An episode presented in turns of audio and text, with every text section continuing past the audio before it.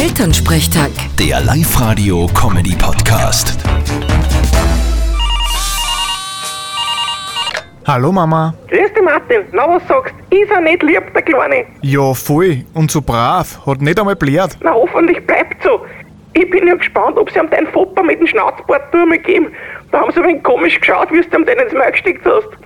Aber sie haben weit nicht so besser geschaut wie beim Papa sein Geschenk. Ja, das verstehe ich aber. Ein Flascherl, das ausschaut wie ein Bierflaschen. Na, Das ist ja nicht lustig. Mein Gott, das sind lauter Spaßbremsen. Ich wollte halt die Stimmung ein wenig auflockern.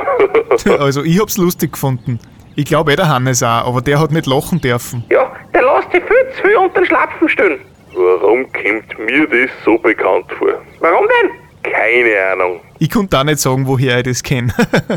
Vierte Mama. Bitte, Martin. Elternsprechtag. Der Live-Radio-Comedy-Podcast.